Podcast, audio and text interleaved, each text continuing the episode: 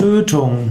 Tötung heißt etwas zu tun, was den Tod eines Lebewesens äh, verursacht. Als Tötung kann man das Schlachten von Tieren bezeichnen. Man kann auch äh, von fahrlässiger und vorsätzlicher Tötung sprechen. Im Unterschied zum Mord in der Rechtswissenschaft gibt es da einen Unterschied. Man kann sagen, dass jemand äh, eine Tötungsabsicht hatte, einen Tötungsversuch unternommen hat. Du sollst nicht töten. In der Bibel steht, du sollst nicht töten. Und auch Patanjali sagt, Ahimsa ist eines der wichtigen Yamas, Gebote.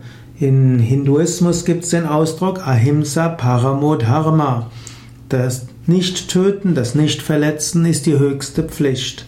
Und dieses Nicht-Töten, die ist etwas so Wichtiges, dass es nicht nur den Menschen umfasst, sondern auch die Tiere.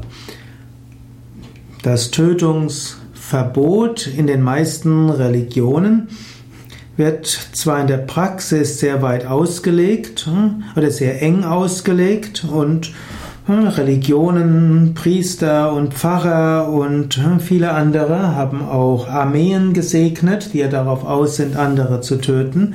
Aber im Eigentlichen betrifft das Tötungsverbot, dass man andere Menschen nicht töten soll, Tiere nicht töten soll. Notwendigerweise heißt es auch, dass man Vegetarier ist und in der heutigen Zeit auch Veganer.